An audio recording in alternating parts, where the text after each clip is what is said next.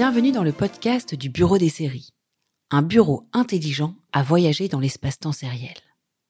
Je suis Stéphanie Parfait et je suis votre fidèle exploratrice. À partir de maintenant, on s'installe confortablement et on se laisse guider. En pleine élection américaine, je vous propose d'embarquer à bord de mon vaisseau le Pardis pour explorer les séries politiques et vous mettre dans l'ambiance. Des séries politiques, il y en a beaucoup. Quand j'ai demandé à Google, 47 résultats se sont affichés. Et quand j'ai demandé à mes potes, ils m'ont cité au moins 15 titres de plus. Sans compter toutes les fois où j'ai entendu Au final, c'est très politique. Parce que la politique, ça veut tout et rien dire. D'autant que les auteurs essaient en général de s'inscrire dans l'air du temps. Par exemple, quand la Casa des Papels raconte une prise d'otage et que Mr. Robot suit l'odyssée d'un cyberjusticier, on n'est pas vraiment au rayon politique. Pourtant, l'une et l'autre font vibrer l'étendard anticapitaliste. Donc finalement, c'est souvent très politique. Bref, il a fallu trancher. Nous allons donc évoquer les plus grands présidents et présidentes de la sphère sérielle. Et comme Montpardy c'est curieux, nous allons en profiter pour plonger dans l'histoire et évoquer quelques-unes des premières séries politiques à avoir été diffusées aux États-Unis. Le premier président auquel on pense, et dont vous avez entendu a priori parler, si vous n'êtes pas en digital detox depuis 2013, c'est Frank Underwood.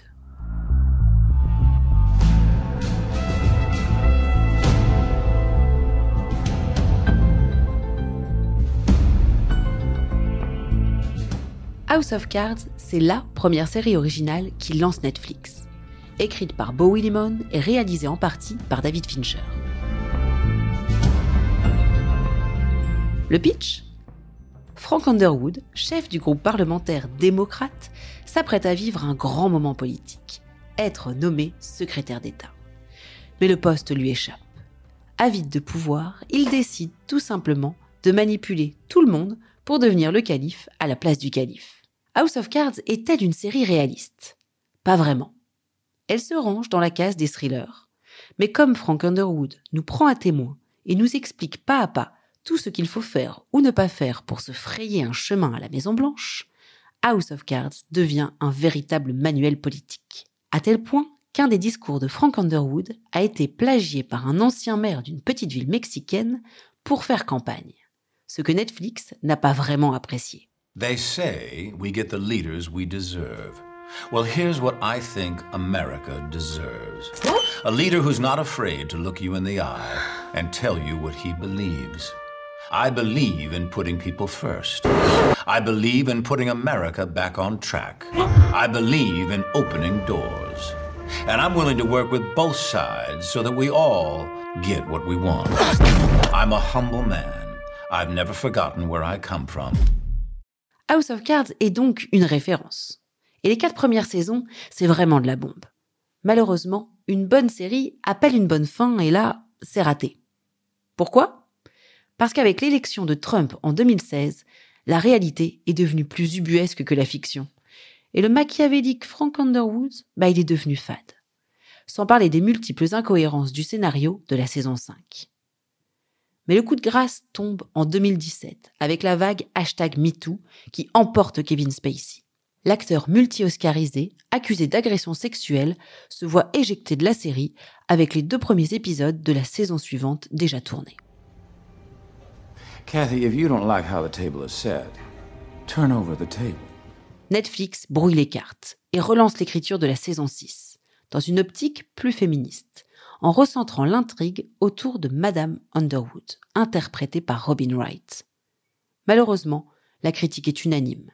Le scénario n'est pas à la hauteur et beaucoup trop de questions restent sans réponse. Mon conseil, abstenez-vous et ne dépassez pas la saison 4.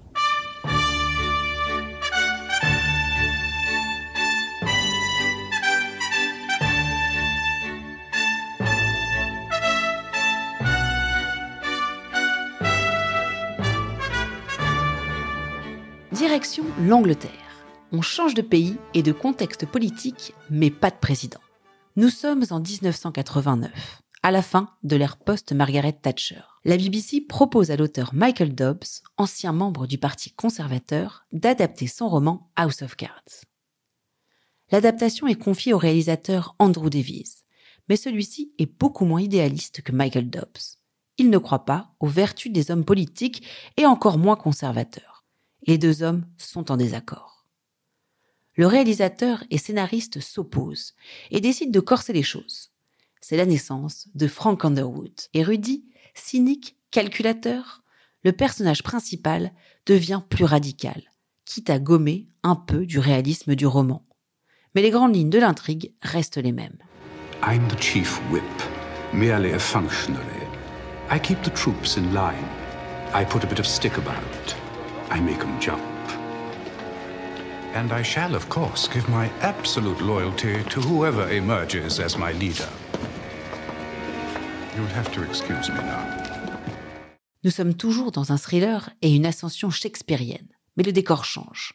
Il ne s'agit plus du bureau ovale de la Maison Blanche, mais de l'appareil politique britannique, moins connu et plus intéressant. Sorti en 1990, la première version d'House of Cards, diffusée sur BBC One, est composée de trois saisons de quatre épisodes. Elle est plus courte, mais très efficace. Est-ce que la version anglaise est une pépite injustement méconnue? You might think that. I couldn't possibly comment. Elle est à voir, même si vous avez déjà testé la version américaine. Pour son comédien principal, Ian Richardson, qui est honnêtement tout aussi brillant que Kevin Spacey, pour sa touche d'humour anglais, pour son arène soit le lieu de l'action, à savoir Westminster et le fameux 10 Downing Street. Et parce qu'elle vous réserve une toute autre fin. Alors,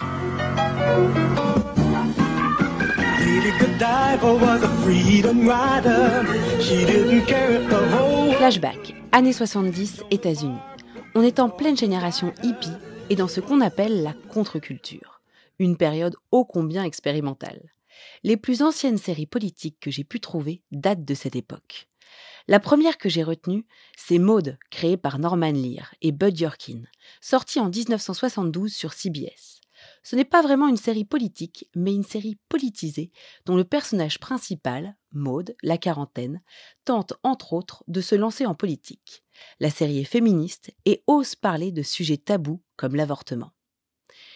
Et puis il y a Behind Closed Doors de David W. Rintels, une mini-série en six parties diffusée en 1977 sur ABC, qui est en fait l'adaptation d'un roman d'un ancien collaborateur de Nixon. L'histoire suit plusieurs candidats engagés dans la course à la Maison-Blanche, mélange de fiction et de faits réels.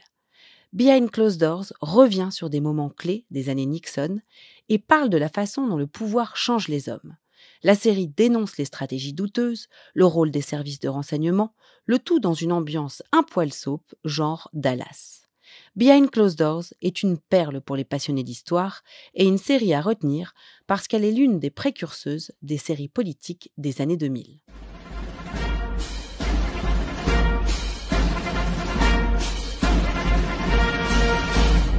Julia Mansfield, incarnée par Patty Duke, est la première présidente américaine.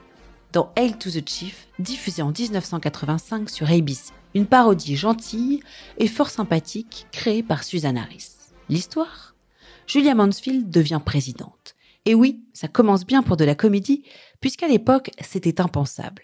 D'ailleurs, c'est plus répandu dans les fictions que dans la réalité. Solaire, drôle, maternelle, elle doit jongler entre carrière et vie de famille. Hail to the Chief parle de politique, de religion, de race, de sexe, et impose l'un des premiers personnages homosexuels récurrents d'un programme télévisé. Mais elle ne tient que cet épisode. Autre tentative en 1987 avec un nouveau président, Samuel Arthur Tresh. Bon mari et père de deux adolescentes dans Mr. President sur la Fox, première chaîne payante. Là encore, on suit le quotidien de la famille présidentielle avec un humour un peu plus lourd que celui de Hail to the Chief. D'ailleurs, à choisir, si vous avez envie de vous faire un petit revival, optez pour Hail to the Chief. Mr. President est plus dans le ton des lobbies. Et cette fois-ci, la série dure deux saisons. Son créateur et acteur, George C. Scott, confie dans une interview au Los Angeles Times à quel point il s'est senti exclu du processus de création et s'est retrouvé frustré que les producteurs ignorent son désir d'aborder des sujets sérieux. You fucking kidding me? Are you fucking kidding me? Qu'est-ce qui fait changer les choses? L'élection de Bill Clinton et ce que Marjolaine Boutet, maître de conférences et spécialiste des séries politiques, appelle la pipolisation. C'est Clinton qui le premier met en scène sa famille. Et bim, les figures de pouvoir deviennent plus accessibles et les séries politiques vont se démocratiser. Un terme bien choisi et qui nous fait une belle transition pour parler d'un président pro-démocrate bien connu, une star, Jed Bartlett. Progressiste, cultivé et érudit, il marque le renouveau de la figure présidentielle à la télévision.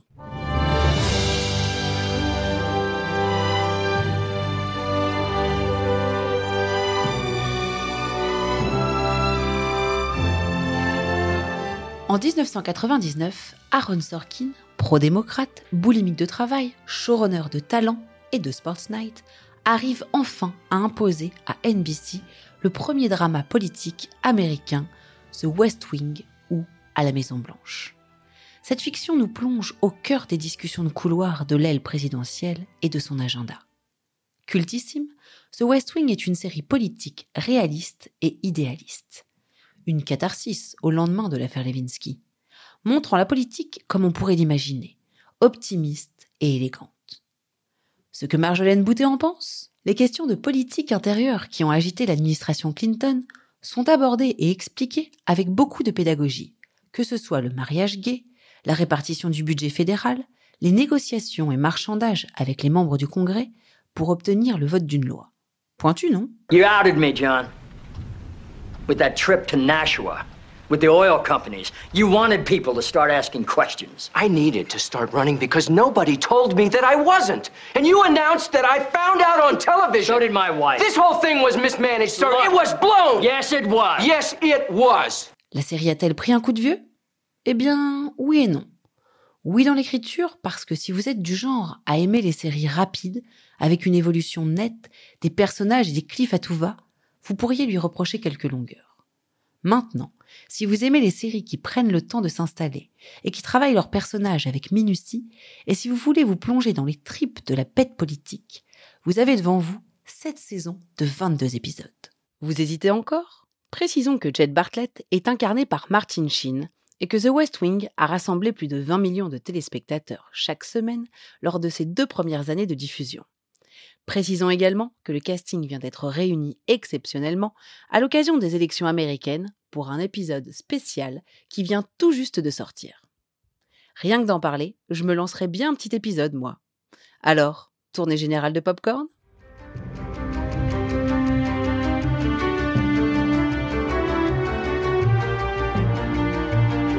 On reste dans la veine réaliste, mais on change d'époque et de pays avec une autre rencontre marquante, Birgit Nyborg.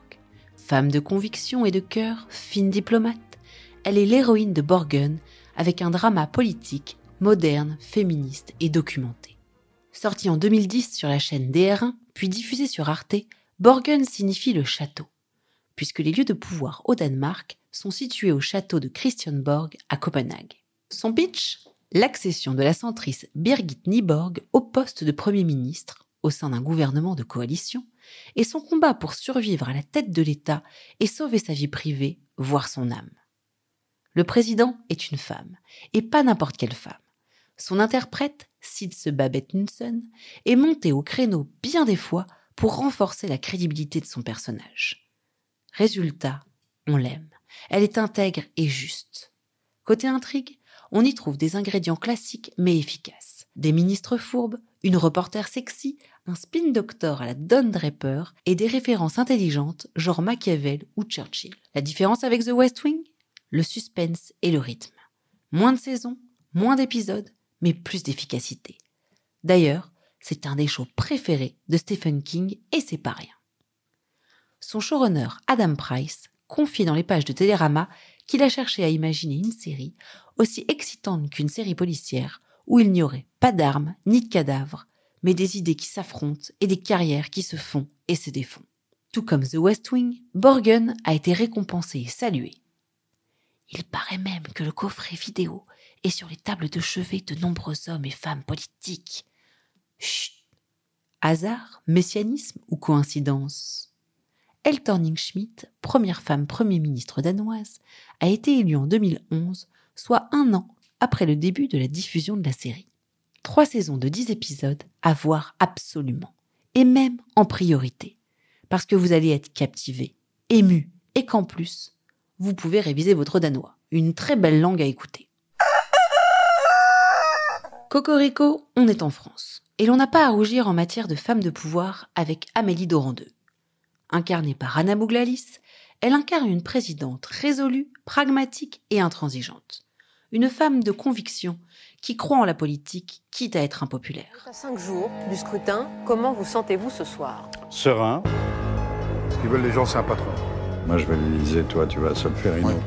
La brigade financière a obtenu ton placement en garde à vue. Si on met les mains dans la merde, c'est pour aider les gens. Est-ce qu'il y a un seul moyen pour qu'on puisse remonter jusqu'à vous Impossible. Votre amitié avec Philippe, c'est votre faiblesse. Faut en faire votre force. Alors hier, tu le désignes comme mon successeur, aujourd'hui, tu veux même plus de lui comme député. Je resterai candidat dissident, mais candidat Je ne veux pas un sniper dans mon dos. Ils vont tous se liguer contre moi. On n'a pas le droit de se laisser faire. Pas avec les fachos qui comptent les points. Suspension de séance, merci Filature, intimidation, tu te prends pour qui? Tu sais qui c'est, elle? C'est tout ce que t'es censé combattre. Vous allez la battre quand c'était possible. Quand Francis y tape, ça fait mal.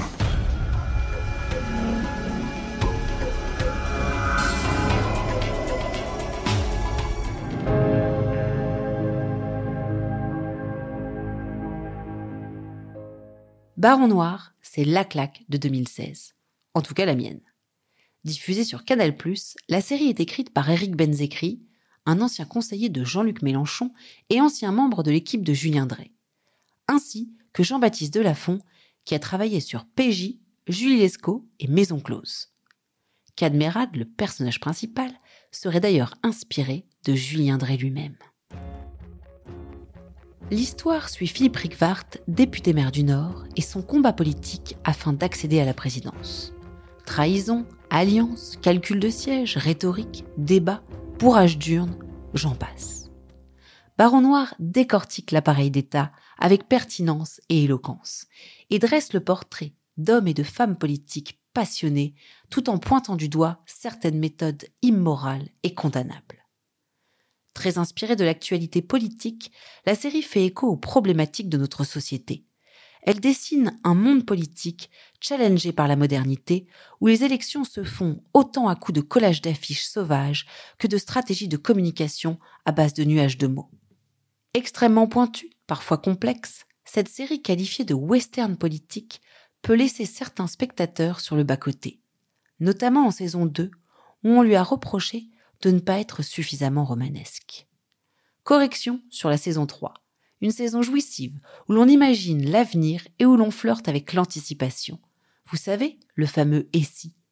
Et s'il y avait à la tête de l'État...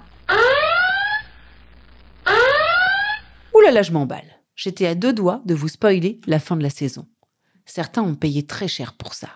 Bref, je reprends mes esprits et vous conjure de regarder Baron Noir pour les interprétations de Cadmerade, ainsi que François Morel, qui fait un excellent Jean-Luc Mélenchon. Et pour la réflexion que la série offre sur le fonctionnement de nos partis et de notre système électoral. Alors n'hésitez pas, votez Baron Noir. Je vous propose de terminer notre odyssée par une mention spéciale avec trois séries, trois monuments écrits par des showrunners de génie, les trois Z, qui ne se déroulent pas dans les coulisses du pouvoir, mais exposent ses ramifications. The Good Wife, The Good Fight et The Wire.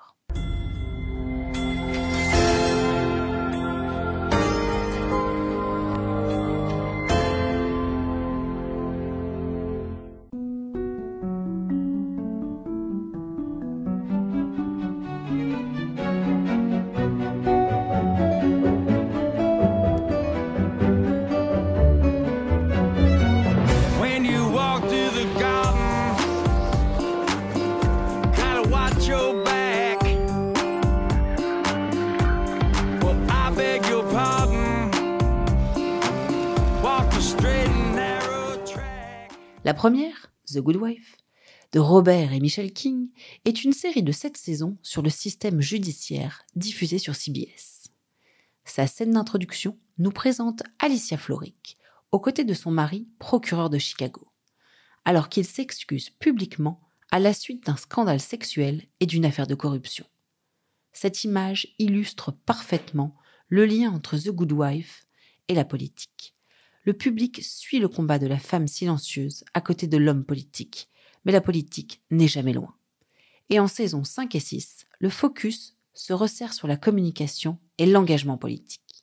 Une mention spéciale au personnage d'Ellie Gold, un communicant de génie touchant et machiavélique. La deuxième, The Good Fight, de Robert et Michelle King sur CBS, est le sequel spin-off de The Good Wife. C'est-à-dire, The Good Fight est un sequel de The Good Wife, parce que c'est une suite de l'histoire, mais c'est également un spin-off, parce qu'il se centre autour d'autres personnages de l'ancienne série, à savoir Diane Lockhart et Lucas Quinn. Vous avez tout compris, n'est-ce pas? Bref, The Good Fight est une perle, une série militante, et en l'occurrence anti-Trump. Selon son showrunner Robert King, le show ne montre pas uniquement la folie de l'administration Trump, mais aussi comment la gauche est en train de devenir folle en ayant ce genre de président. Practicing the law, you don't go on instinct. You wait, you listen, and watch. Eventually, everyone reveals himself. Quant à la troisième, la célèbre The Wire de David Simon, comme la traduction de son titre l'indique, sur écoute, c'est une série policière.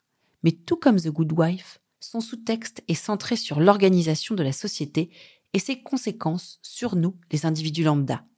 Avant d'écrire The Wire, David Simon a travaillé pendant 12 ans comme journaliste au Baltimore Sun. Il a ensuite publié et tourné un documentaire, The Corner, puis The Wire pour HBO. Il a puisé dans ses 12 années de métier pour nous expliquer ce que lui-même a compris du fonctionnement de cette ville, des quartiers et de la politique locale. Dans la saison 3, il nous amène dans les luttes politiques au sein de Baltimore. Atterrissage en douceur. Le Pardis est arrivé à destination et vous donne rendez-vous pour un nouveau voyage dans un mois. Dans notre prochain épisode, nous allons continuer l'exploration politique en parlant satire et gouvernement. Vous n'avez pas eu le temps de tout noter? Pas de panique. Avec la complicité de Claire D, nous vous avons concocté une playlist sur notre Insta, le BDS-le podcast. Le BDS est un podcast produit par les ondes mécaniques. Bon vent à vous et ne vous couchez pas trop tard. Les ondes mécaniques. Les ondes mécaniques.